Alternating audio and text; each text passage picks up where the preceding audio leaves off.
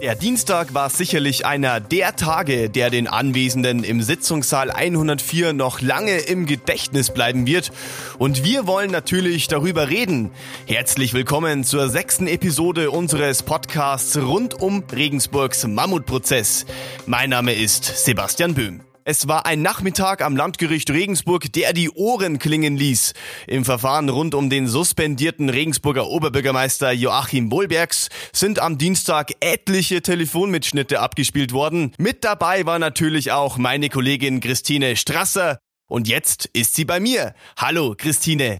Hallo. Christine, was machte diesen Verhandlungstag denn so besonders? Es waren besondere Töne zu hören, weil man hat jetzt einfach mal alle vier Angeklagten gehört. Eigentlich ist es ja so, dass sich nur Joachim Wohlbergs dazu entschlossen hat, während der Verhandlung zu sprechen. Die drei anderen Angeklagten schweigen. Über diese Telefonmitschnitte hat man sich jetzt ein ganz gutes Bild machen können, wie so die Gefühlslage bei denen war während der Ermittlungen. Und es war eigentlich eine irgendwie sehr skurrile Situation, die ich so vor Gericht auch noch nie erlebt hatte. Kannst du die Stimmung noch etwas genauer beschreiben? Es herrschte große Heiterkeit, nicht nur im Zuschauerraum, auch äh, zum Teil auf der Anklagebank und selbst die Richterin Elke Escher musste sich ab und zu ein Schmunzeln schon sehr verkneifen. Und das ist in Gerichtsverhandlungen ja nicht unbedingt üblich, dass da viel gelacht wird, weil es geht ja eigentlich um ganz ernste Vorwürfe, denen da nachgegangen wird. Das ist ja auch in diesem Prozess so.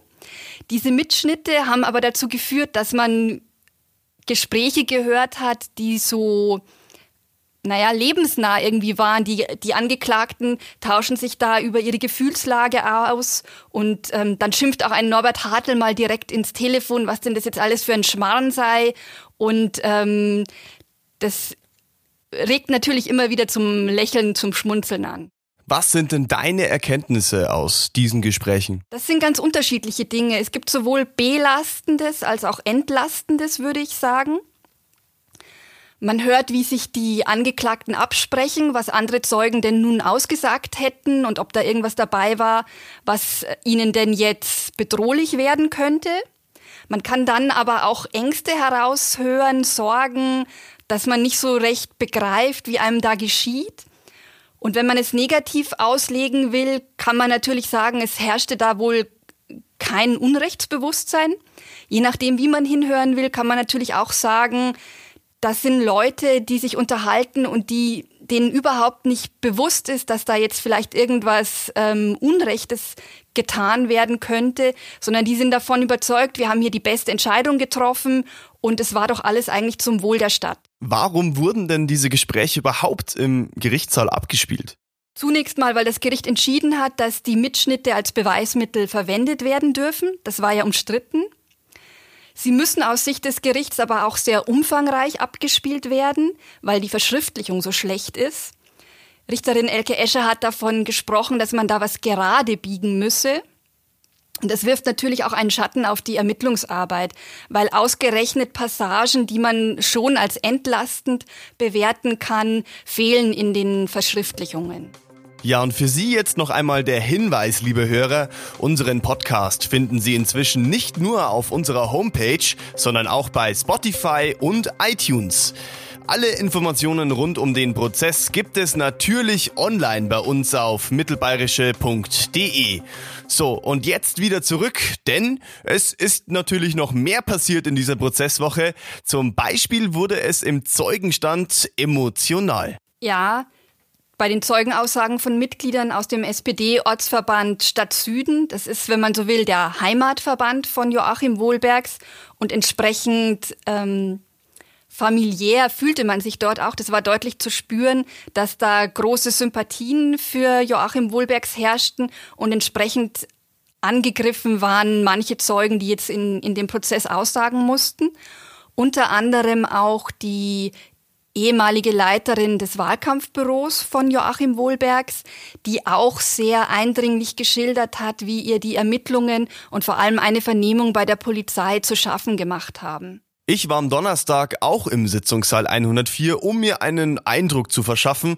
Und was mir sofort aufgefallen ist, war die Art der Fragestellung der Richterin und auch ihrer Beisitzerin. Man hatte irgendwie nie den Eindruck, als könnte es sich um bedrohliche Fragen handeln. Sie waren stets entspannt und ich hatte das Gefühl, es war ihnen wichtig, dass sich die Zeugen wohlfühlen. Das stimmt. Das ist insgesamt ein sehr besonderer Verhandlungsstil, um es mal so zu sagen. Man darf sich allerdings nicht davon täuschen lassen, die fragen schon sehr genau nach, auch bei den Zeugen ähm, sehr zielgerichtet, worauf es ihnen ankommt. Also so wenig bedrohlich, wie es manchmal vielleicht klingt, sind die Fragen gar nicht. Insgesamt muss man aber auch sagen, ähm, dass die Richterin sehr darum bemüht ist, jetzt nicht nur bei den Zeugen, sondern auch sonst im Umgang mit den Prozessbeteiligten, dass da ein Dialog herrscht und dass die Stimmung jetzt nicht ganz rabiat ins, ähm, in den Konflikt ausartet. Sie ist da immer bemüht, einen Kompromiss zu finden, wenn Fragen auftauchen und ähm, dann pragmatische Lösungen zu suchen. Christine, wie und wann geht es weiter im Landgericht? Es ist erstmal eine Woche Pause. Dann geht es weiter mit dem Komplex Spenden. Es gibt aber auch noch einen ganz interessanten Nachklapp zum Komplex Jahn.